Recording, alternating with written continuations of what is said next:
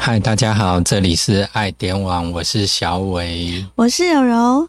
哎，最近然后天气比较冷，好像呢，听说电暖气都没有了、哎，你不用讲电暖气，连暖暖包都没有了。对，好像我去很多店家，电暖气说，哎，销售一空，嗯，然后暖暖包也张贴一个公告，一张纸写着暖暖包售完，嗯，等于说这一次全台冻成那个冻番，以前是夯番薯，这一次是冻番薯。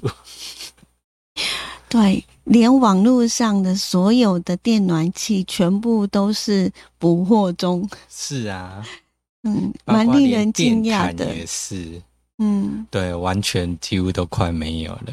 哎呀。嗯所以这一次这一波寒流啊，哈，真的造成大家嘿 算是除了之前那种疫情来的时候大家抢额温枪以外，这次算是抢电暖气。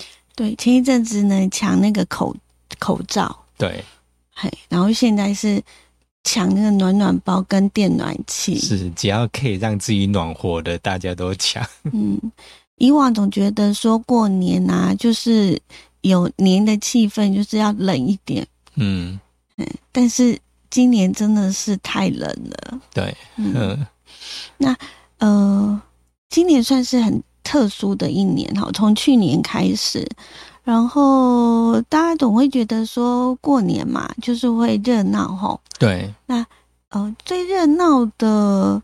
除了去拜年，然后去参加庙会，应该就是灯会了吧？是。如果说，嗯。因为现在其实过年还没到嘛，那过年之后，大家最期待就是那个元宵节。嗯，嗯元宵，节灯会，尤其像我们台湾，呃，不知道从哪一年开始就开始有所谓的台湾灯会，嗯。然后每一年，那以前最早都只是在台北办，嗯。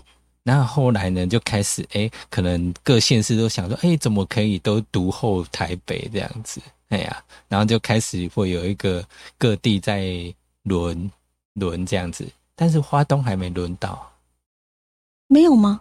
还没有，真的吗？嗯，灯会还没有。是啊，国庆烟火有轮到了，哦，灯会还没有。嗯嗯嗯嗯嗯。但是除了那个我们的台湾灯会呢，各县市轮流举办之外呢，其实每个地方都也有在办属于他们的小小灯会。是我们花莲，因为别人不给我们办，只好自己办。干嘛这样？当然，他其实还是想争取，因为毕竟说你有国家的资源，观光局的一个资源，当然会更好。嗯，对啊，你觉得我们躲在角落九十度比较温暖吗？哈 其实每个地方都有办，因为热闹嘛。是是，然后可以带动一些的买气，嗯，让大家好过年。对，那今年二零二一年台湾灯会呢，即将在二月二十六号到三月七号，嗯，嗯，举行。是。这次是轮到新竹市，对新竹市，十二号的时候呢，有举办所谓的记者会，嗯。嗯，有两座的副灯哦抢先的，亮相。因为今年是牛年嘛，对，然后我们那个 YouTube 里头这个封面，大家可以看到，对，就是它。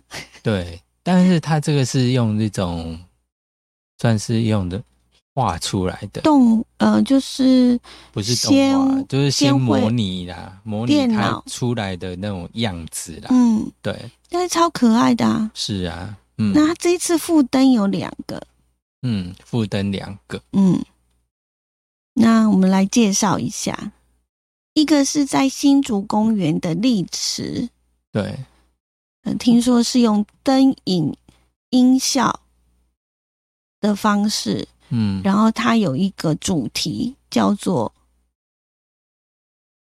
叫有主灯吗？副灯，哦，副灯哦，副灯第一个的话，它是如果有以我们 YouTube 这个的话，它是副灯二，它有两个，一个是什么东西啦？我是说新竹公园丽池哎、啊，新竹新竹公园地池就是竹雀松风迎春溪，然后我们的那个 YouTube 的封面上面，嗯，那个是在新竹市的孔庙，那是结合多媒体 LED 的动画彩幕做展现，嗯。嗯，好，一点默契都没有。那他有设计，就是呃，在孔庙那边啊，有这个有蚂蚱哦，因为我们只有看到他，我们那个画面只能容下他的大头，对，身体没办法。如果你去那个台二零二一的台湾灯会的官方网站的话，它有一个灯区资讯，嗯，你就可以看到它有一个介绍主灯还有。两个副灯这样子。那今年这两座的副灯呢，都有不同的特色，还有吉祥的意涵。是，嗯，当然都是希望大家呢，呃，今年都会过得很好。嗯，像那个在新竹公园的，呃，那一盏副灯呢，就是透过三只的喜鹊。嗯，因为新竹市的市鸟叫喜是喜鹊，嗯嗯嗯，希望可以大家拥抱幸福这样。嗯哼，那另外它也有那个，哎，还有锦鲤嘛，哈，也有一个代表银新竹市的地标银西门的剪影，嗯。刚刚我们呢在找资料的时候，小伟有找到就是那个主灯的影片，对不对？对，我们现在来看一下好吗？我们可以看一下，我觉得好舒服哦。对，而且这一次的主灯呢是以未来风来做主题，因为新竹就是风大嘛。对对对对，嗯，那我们可以看一下，这个是由他呃观光局还有新竹市政府还有一些赞助单位他们。合力剪辑成的影片，是我们就来看一下那个影片的，呃，这个时间的长短是两分多钟，是吗？接近三分钟。嗯，好，那我们那个 Pocket 的朋友，或者是那个，嗯，呃，电台收听的听众，听声音，可能就只能够听音乐。是，哦，对，嘿。好，那我们 YouTube 就可以看画面。是是，那我们请小伟来播一下。好，嗯。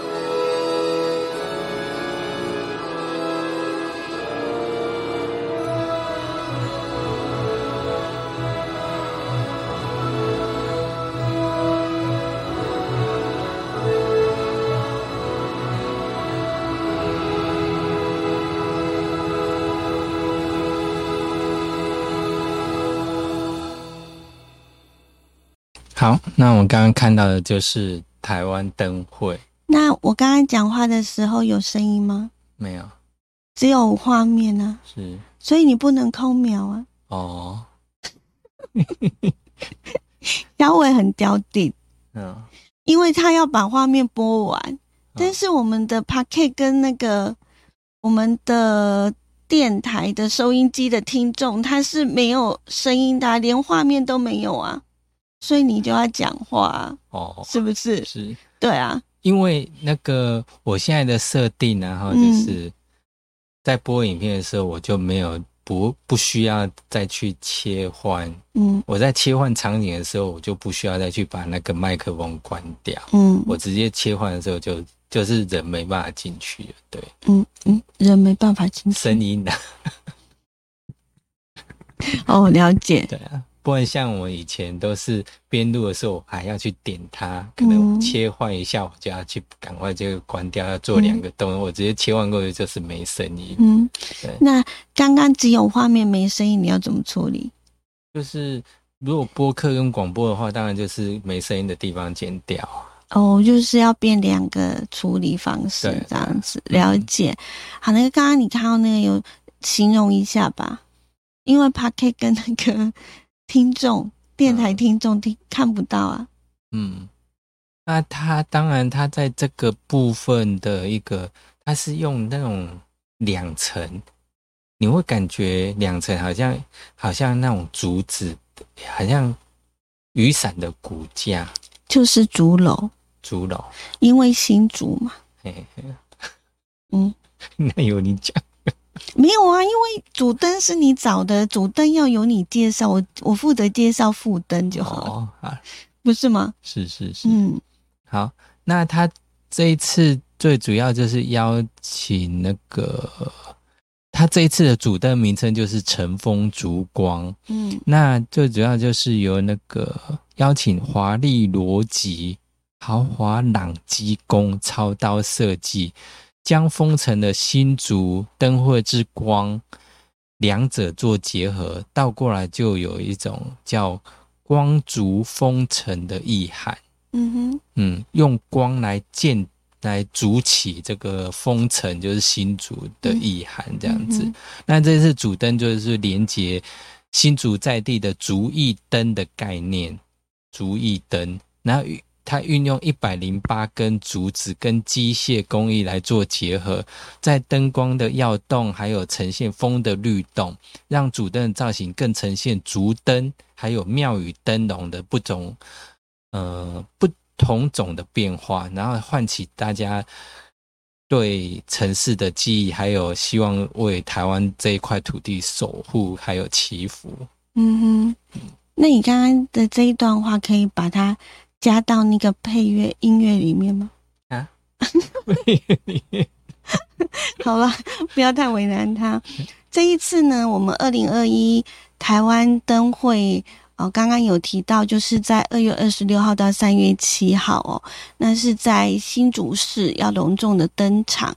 传统的节庆结合了科技艺术与在地的文化，让新竹市呢摇身变成了大型的艺廊，也迈向了全新的灯会新时代。它的展区的范围呢，涵挂了很多地方哦。嗯，来，小伟跟大家讲一下有哪几个？有六大区域。六大区域，嗯，他还在找资料，我们就等他。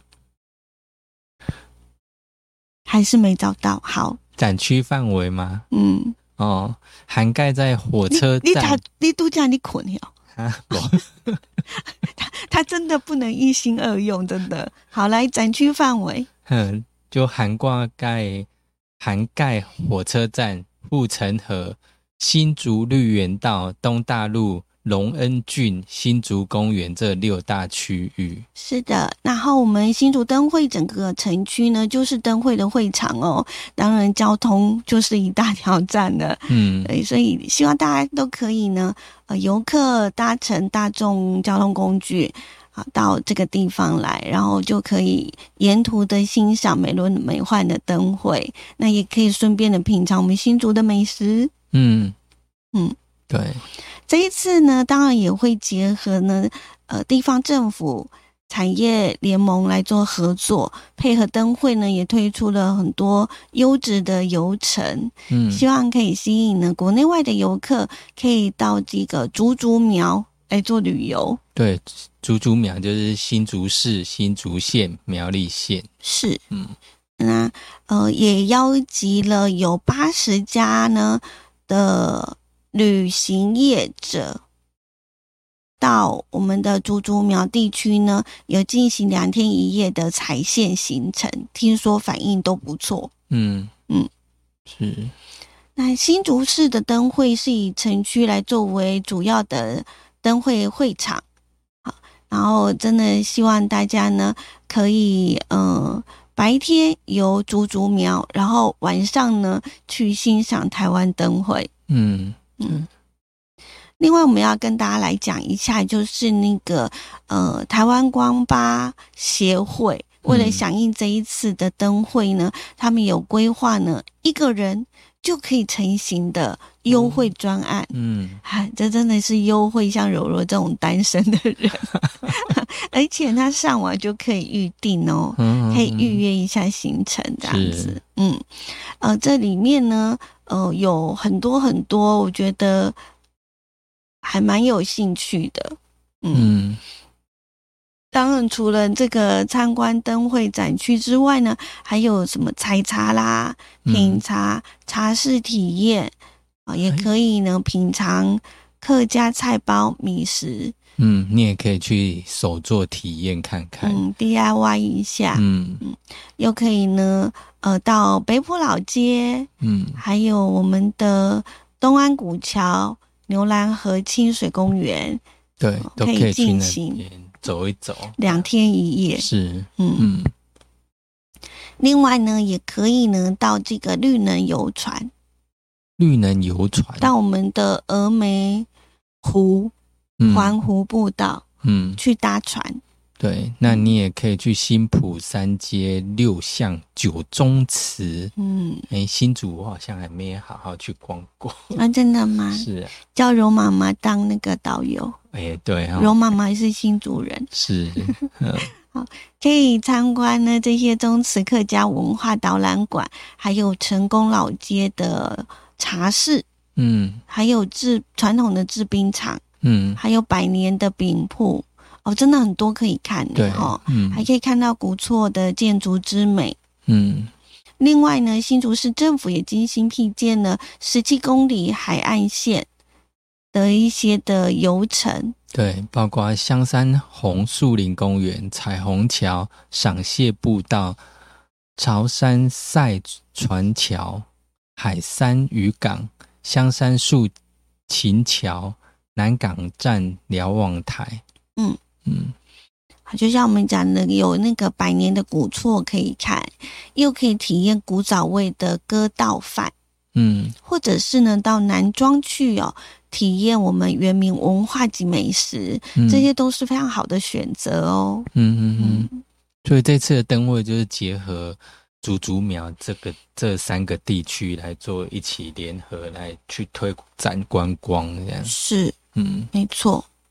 然后我们也可以去走走我们的那个新竹县的峨眉环湖步道，嗯。嗯，另外也有举办了男装花卉节的系列活动、自行车吊旗活动、部落践行等等的活动，希望呢借着这样的呃灯会，可以提升我们竹竹苗的观光知名度。是，嗯嗯嗯，但是但是。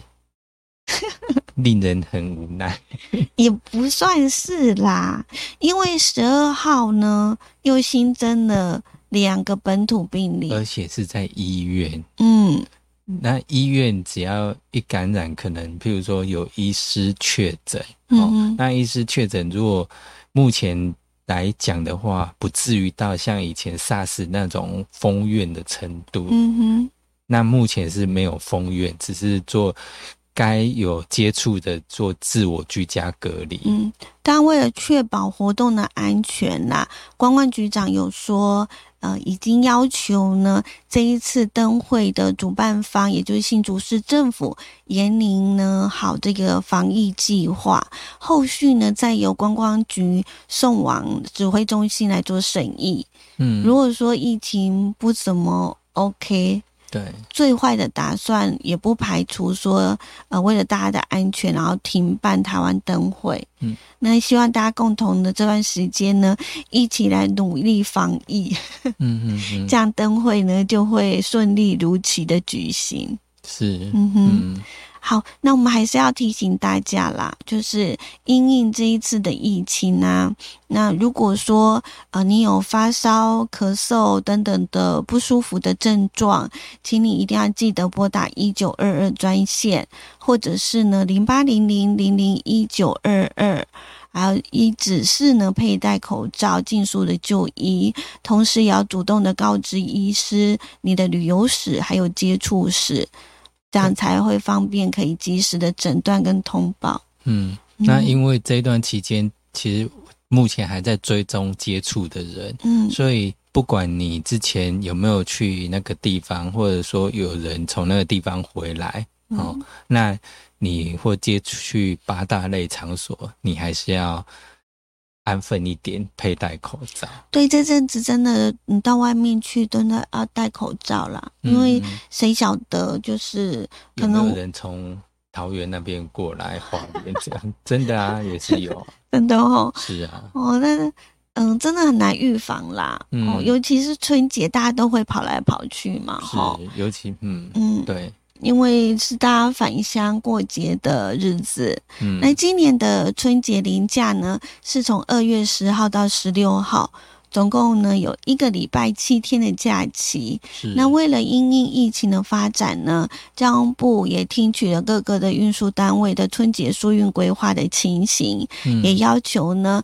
呃，相关的单位应该要落实我们这一个大众运输工具的设备检查，嗯，来维护疏运的顺畅以及确保民众的安全，而且要持续的去检视这个疏运的能量，尽可能去满足我们民众返乡的需求。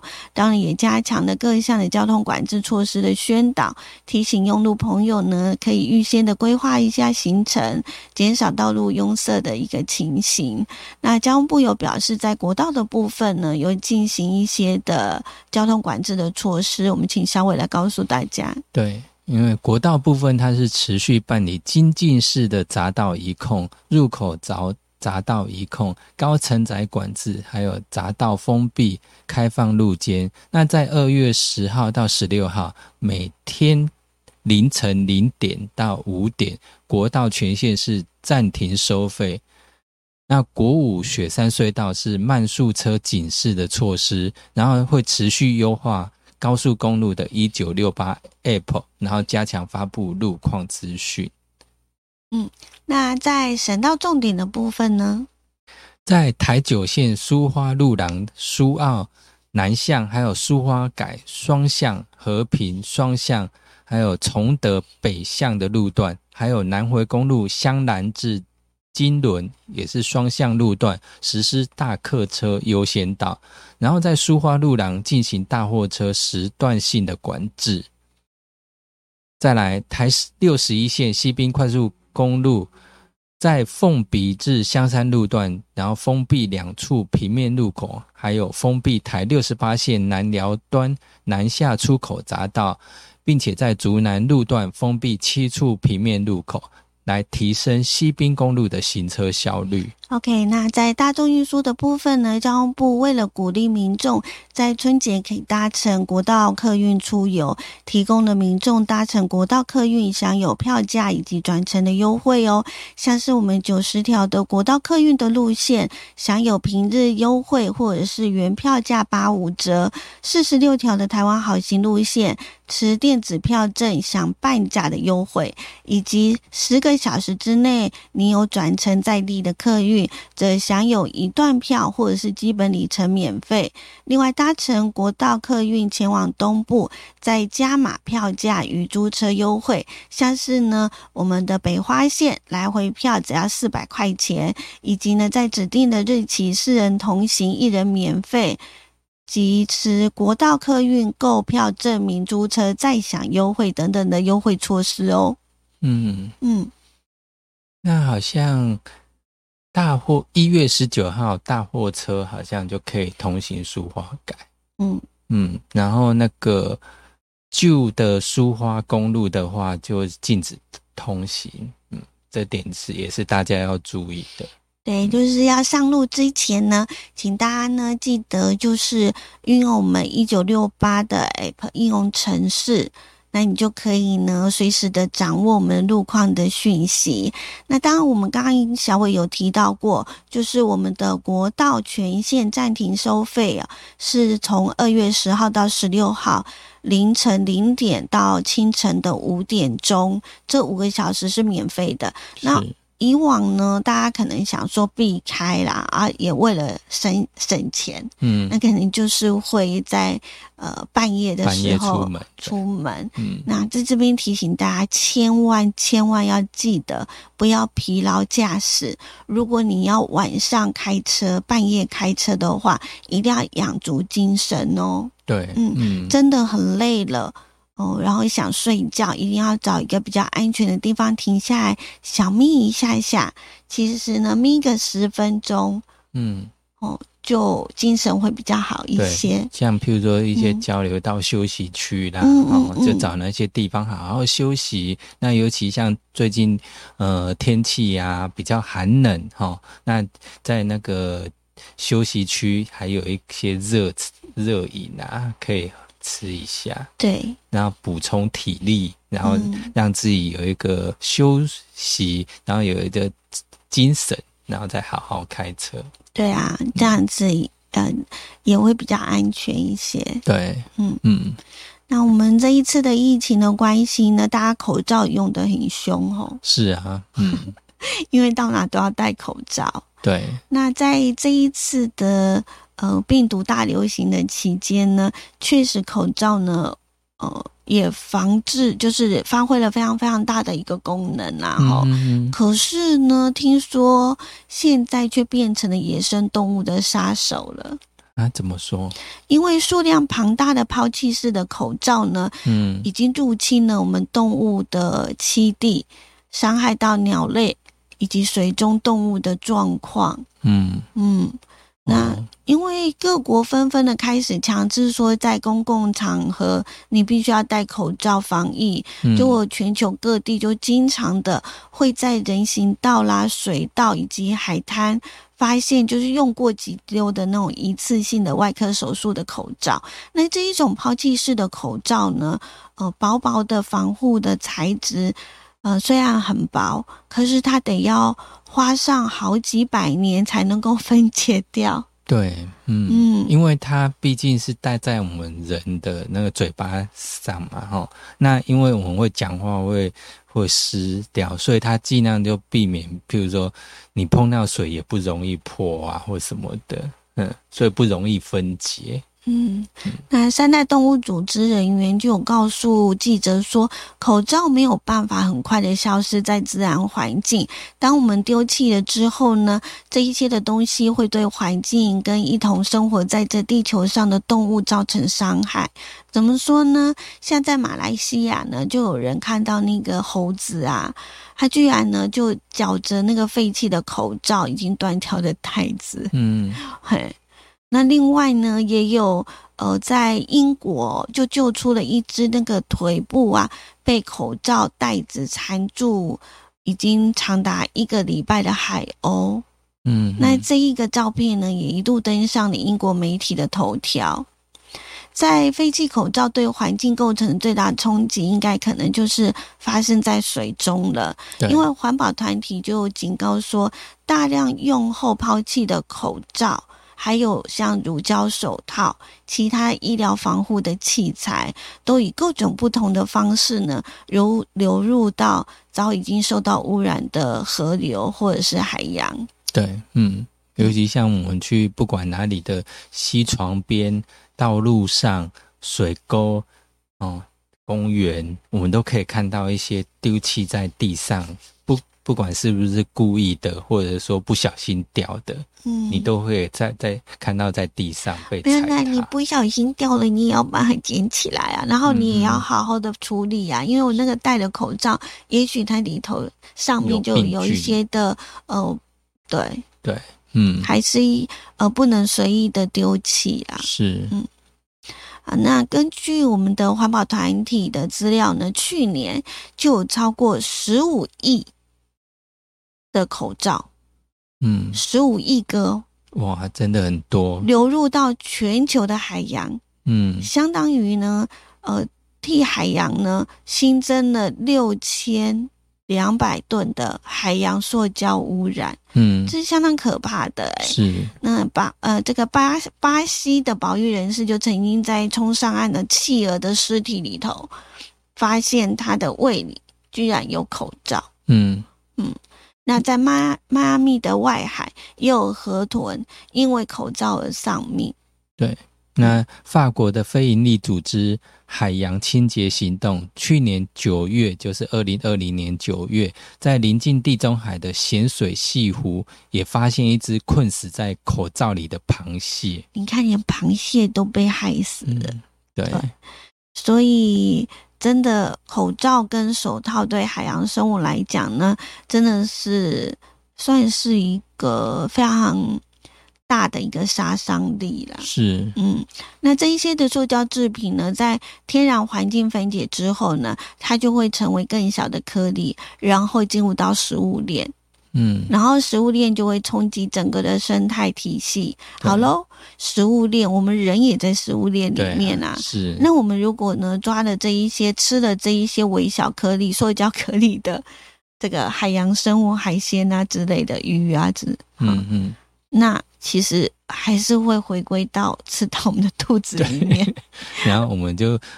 我们虽然都在抗拒说啊，不要吃到塑塑胶，以前所谓的塑化剂，嗯，可是我们在无形中，在生生态链之中，我们无形中一直把塑胶吃进去。是啊，嗯所以真的戴了戴完的口罩啊，嗯，千万不要乱丢，好好的丢到垃圾桶。希望大家可以多加的配合哦。是嗯，今天非常感谢大家的收听以及收看，我们下次再会了，拜拜，拜拜。